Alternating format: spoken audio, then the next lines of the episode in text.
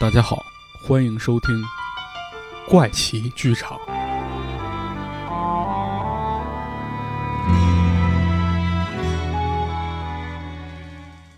在大城市租房子是一件充满希望又困难重重的事情，被中介坑，被房东坑，有的时候还会被以前的租户坑。尽管这些事儿听起来已经让人头大了，但还是人为因素都可以避免。但是如果真的遇上了一些怪事，一些解释不了的却又诡异至极的，我劝你还是别跟自己过不去，尽快悄悄的搬走，别尝试去弄明白，因为池子就因为租房。遇见了一件怪事，也因为好奇心，这件事的发展令他终身难忘。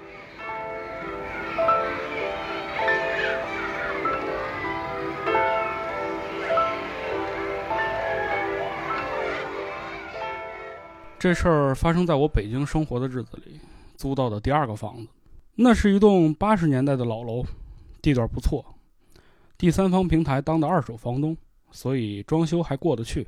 价格也算便宜。我住的这栋楼一层是有两户，我旁边的那户没人住，门是那种老式的铁皮门，仿佛一拽就开，看样子好像是好久没住人了。我刚搬进去的时候一切安好，正好那段时间我想离职休息，忙着交接工作，早出晚归，急着把手头的项目做完，每天加班完事儿回家倒头就睡，第二天继续忙活。一段时间过去了，我终于办完了离职手续，就开始整天宅在家里。常常是黑白颠倒，早不起晚不睡，一般是两三点钟才关灯上床。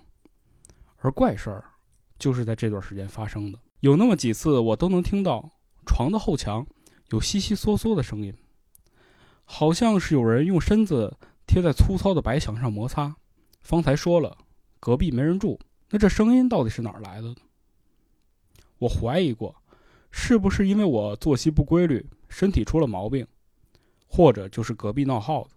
当然，只要这种事儿频率不高，就会被人无意中忘记。直到有一天，更加奇怪的声音引起了我的注意。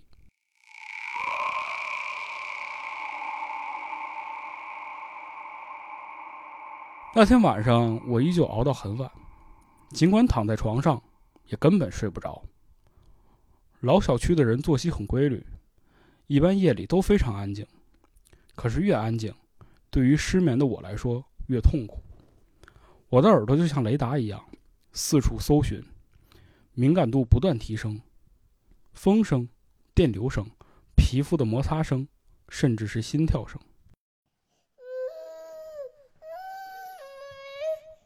我恍惚间听到了一个声音，是猫吗？不对，听着像人，像一个小孩的哭声。人有一种奇妙的功能，就是一旦锁定了一种声音，你就会听得越来越清晰。这声音很近，但是我辨别不出方向。难道是楼下？我看了眼手机，三点半了。这么晚，外面怎么可能有小孩子？我的好奇心和担忧驱使着我起身看看。我拉开窗帘，透过窗户向外看。我卧室的窗外是隔壁小区的花园，有一些健身设施和儿童乐园。我四处搜寻了半天，没有任何收获，哭声也听不到了。搜寻无果，好奇心淡了下去。我打算拉上窗帘继续躺着。可就在我把目光抬起扫到对面楼的时候，却看到了一个十分诡异的画面，让我有种莫名的恐惧感。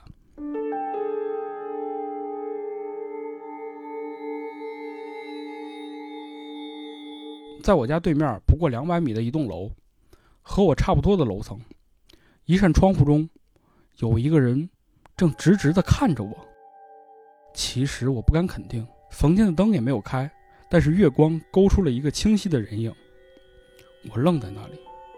仔细分辨对面人在干什么，但是，他却一动不动。人好像有一种天生的直觉，对于目光有一种超脱主观意识的敏感。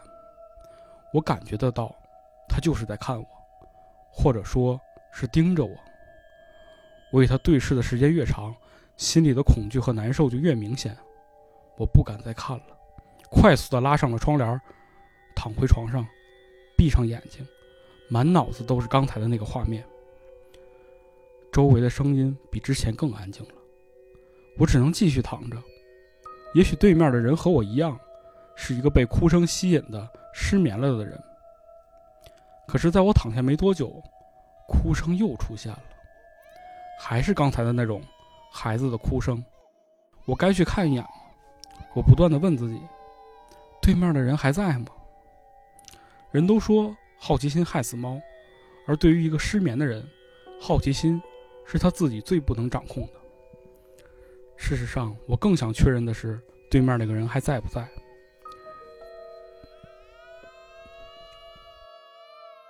我再一次起身，这次从窗帘的一边开始，右手轻轻地拉开了一条线，眼睛慢慢地看出去，目光在一扇一扇的窗户中扫过，然后，又是一种被击中的感觉。那个人，他依旧定在那里，他的目光好像沿着窗帘露出的一点点缝隙看到了我，我立马收手，远远地躲开了窗户。我有点不知所措，只能靠在一旁，看着窗户。接下来的时间，哭声时有时无，月光照着窗帘，就好像一个没有画面的画布。我的意识开始逐渐模糊，在恍惚间，我好像看到窗帘上有一个半身的人影，越来越清晰。慢慢的，我睡着了。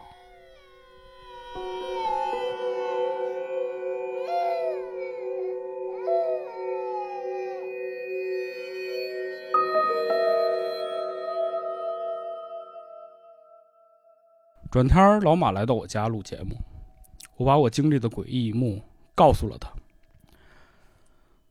说起来也怪，自从上次药酒的事儿之后，老马都有点开始害怕我了。哎，你就不能遇上点好事儿？这都啥呀？你这半夜让人偷窥了，我感觉过两天你能找个狐狸精当女朋友了。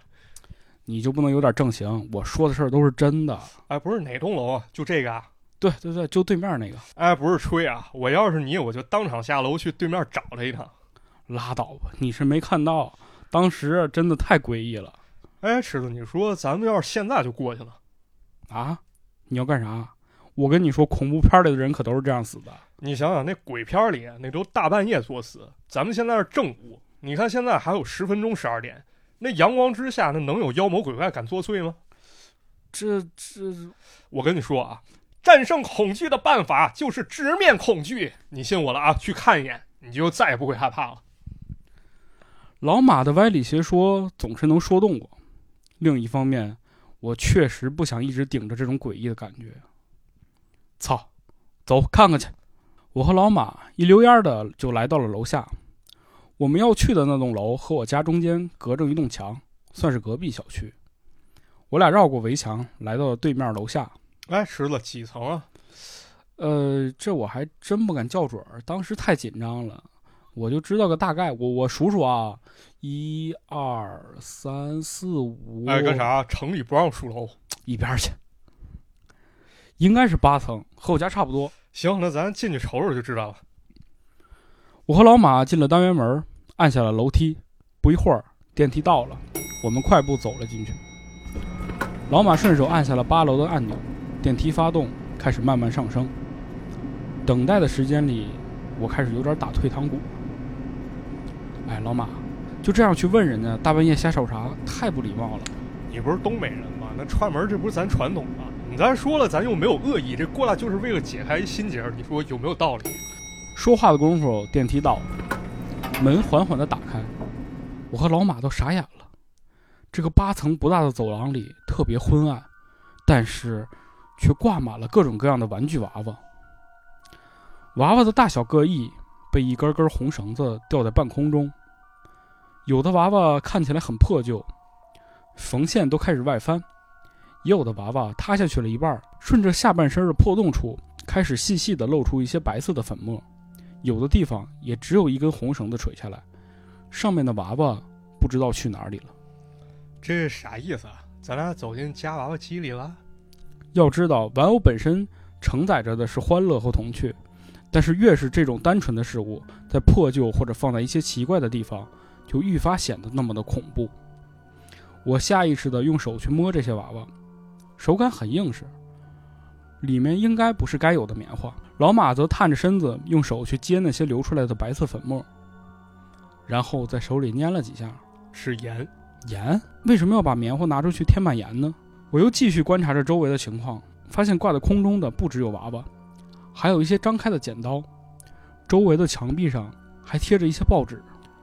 两家住户的门也很奇怪，有一家基本上已经被娃娃挡住了，而另一家似乎被有意的绕开了。你看来对了吧？果然有问题。这不仅是个偷窥狂，还是个娃娃控。你别瞎说啊！你看看墙上贴的报纸，上面好像有什么记号。老马顺着我手指的方向凑过去，在娃娃中间闪转腾挪，就好像特工电影里常有的躲避红色激光的架势。吃了，这张上有个红圈儿啊！你看这张也有，圈这是什么呀？太黑了，你等我打光。老马掏出手机，用闪光灯照亮。这是个寻人启事。哎，这张也是个寻人启事，都是同样的内容。孙家梦女，六岁，于二零零一年七月十四日中午十二点左右，在叉家园小区二十一号楼下花园走失。当时身着红色连衣裙、双马尾。如有发现，请联系幺三零，必有重谢。都是寻人启事吗？都是找一个人吗？不是，有几个是别的名字，但感觉好像差不多大的女孩，名字都不一样。哎，等会儿。这儿有个别的，你过来看看。我也从娃娃中间挤了过去。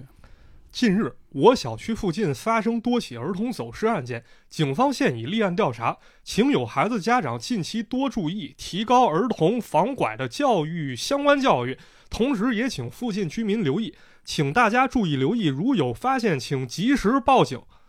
操！我最恨人贩子了。这些孩子后来找着了吗？没了啊！我是说报道没了。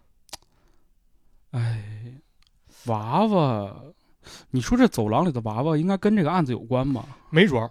哎，我好像在哪儿看过，把娃娃这么放，好像是为了……老马的话说了一半，身后突然响起了一声吱嘎声，给我俩吓了一跳。我俩紧忙转身，就看见那个没什么娃娃的住户门被打开了，里面探出了一个脑袋，是一个看起来五十来岁左右的妇女。你们有事儿吗？女人说话很慢，一脸疑惑的看着我俩。啊，对不起，打扰到您了。我们啊，我们是社区的，来做一些居民调查。老马打断了我的话，又把我拉到了身后。哎，大娘，耽误您几分钟，不打搅吧？嗯，想问您这走廊里的，呃呃，装饰啊，这是怎么回事啊？哎，这可是有消防隐患啊！又来了，孩子丢了，这也是没办法的办法。呃，我来之前也听说了。但是这事儿应该过去挺长时间了。女人突然一愣，然后开始不耐烦了：“长时间长了就不找了吗？那是我的女儿，她才六岁啊！你们，你们有什么资格教训我、劝我忘了？你们根本就不能理解丢孩子人的痛苦。”门关上了，我和老马被这个女人嘶声力竭的吼叫声给吓坏了。我又看向周围，看着那些吊在半空中一个个破旧的娃娃，好像看到了一个个支离破碎的家庭。我和老马不想再多待了，就乘电梯下楼了。出了单元门，站在门口，这时我和老马才注意到，不远处分割小区的那个围墙下，也躺着几个干瘪的娃娃。我们走上去查看，发现这些娃娃的体内也是被盐填充的，只是已经漏出去不少了。老马拿起干瘪的娃娃，若有所思。池子，这娃娃太奇怪了，你能说出他跟这案子有什么联系吗？我觉得小区里老居民肯定知道，咱得问清楚。哎，我想起来了，我刚搬过来的时候，小区看门大爷他说他自己在这很多年了，没准这事他知道。走，问问去。我俩跑到小区门口，眼下是伏天儿，正看见看门大爷坐在门口的藤椅上扇扇子，老马贼有眼力见儿的。去旁边的小卖部买了两瓶凉啤酒和花生，送到了大爷手里。大爷一看，顿时来了兴致，我们也就借坡下驴，提起了多年前的拐卖案。大爷喝着啤酒，摇着扇子说：“嘿，你说这事儿了。这当年呢，咱们这儿丢过仨孩子，有一个呢是咱们院的，剩下俩是隔壁的。咱们这小区从前是焦化厂宿舍，对面宿舍是羊毛衫厂宿舍。两千年初呢，这儿好多住户呢，人买商品房去了，有的就把房租出去了。住进来好多都是来北京打工的，也有好多拖家带口带着孩子，都是六七岁的。因此呢，咱们这小区人员构成非常复杂。前面两个孩子呢是对面院的，都是放学以后丢的。第三个孩子呢是咱们院的，丢的时候呢跟前两个隔了一段时间。但是在警方立案调查的时候啊，那会儿也没监控，丢了实在也不好找啊，这事儿没法说。警察当时就怀疑呢，说这小区里的人就近作案，但后来慢慢排除了。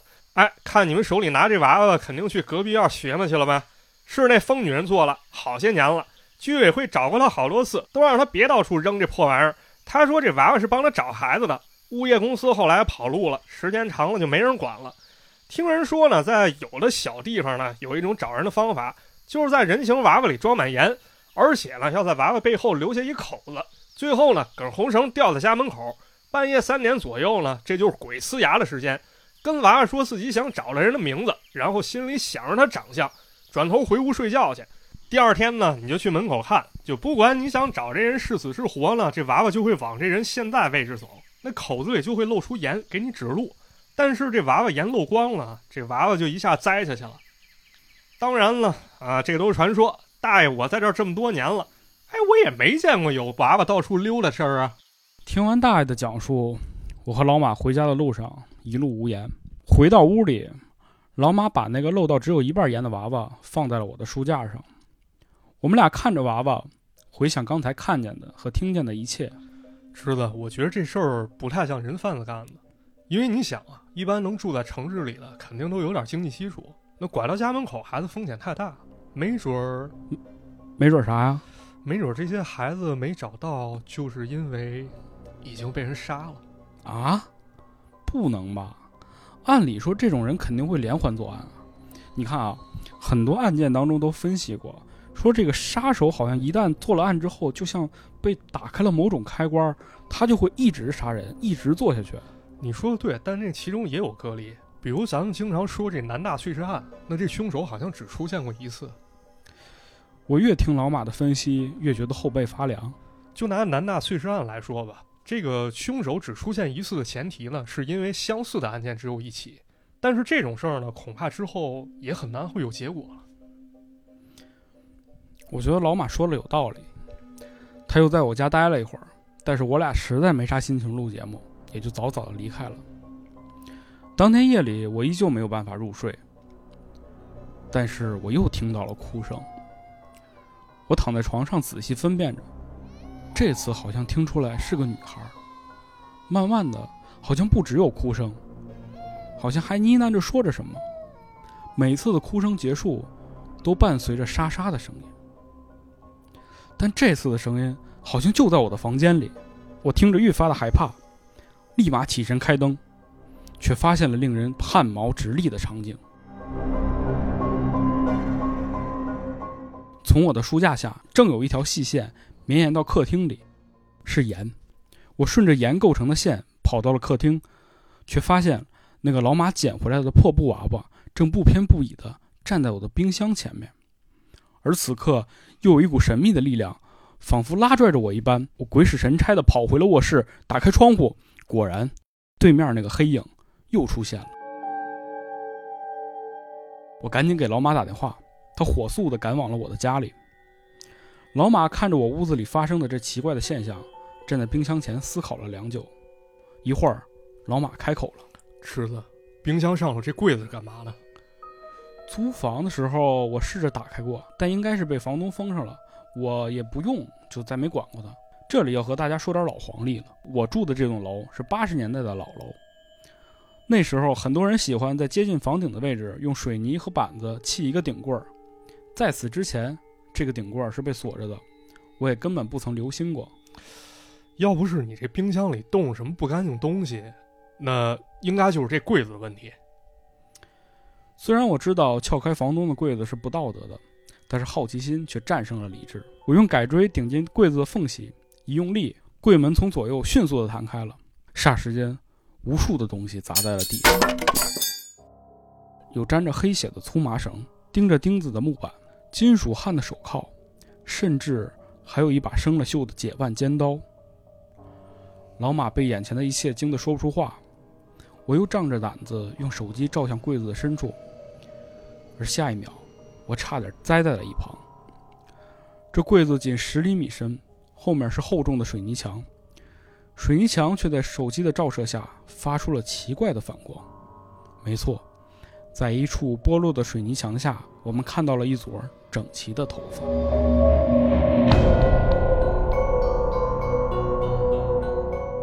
我俩连忙报警，在警察的安排下，我顺利退租了，紧忙收拾家当，搬到了另一个公寓当中。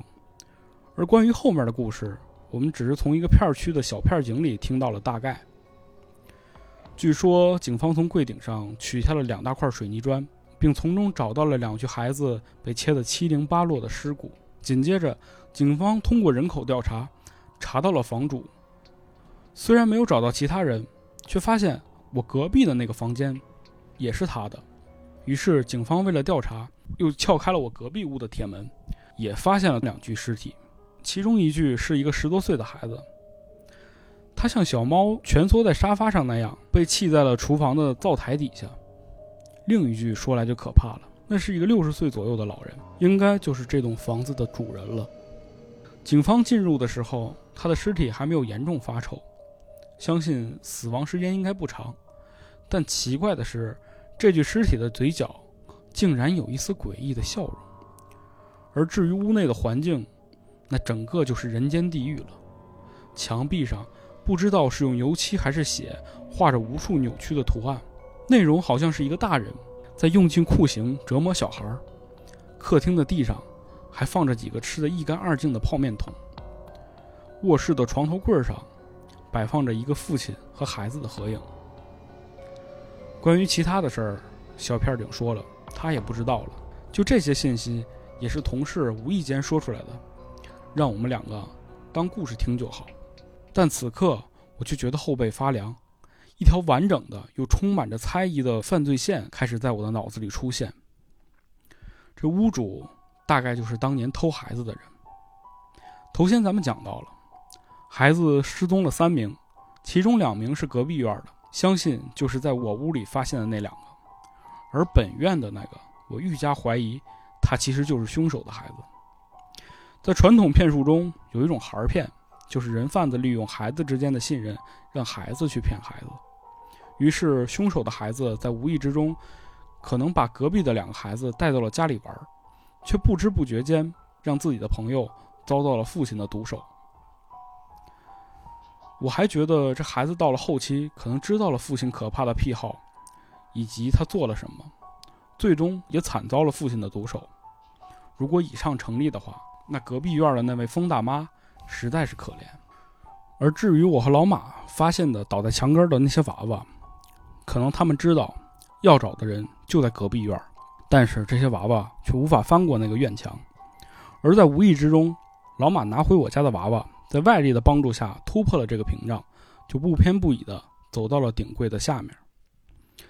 其实讲到这儿，我依然心有余悸。那个房东，或者说是凶手，他是什么时间进入隔壁房间的呢？他去那儿的目的又是什么？是作为连环杀手，回味那些变态的快感吗？还是半夜那些悉悉嗦嗦的声音，其实正是他贴在墙面上，听着我在不知情的情况下。和尸体共处一室的滑稽样子。现在，我只是希望对面的那个疯大妈，往后能够一切安好。我也希望在这个世界上，不再有拐孩子的恶人。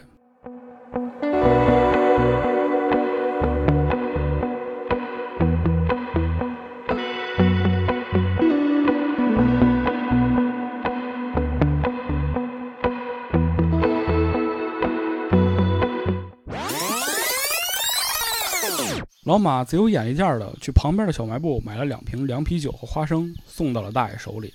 大爷顿时来了兴致，我们也就借坡下驴，提起了多年前的拐卖案。大爷喝着啤酒，摇着扇子说：“操，当时那些孩子早找着了。你说那疯女人，其实她心里有点问题。别说丢孩子，她也说丢孩子。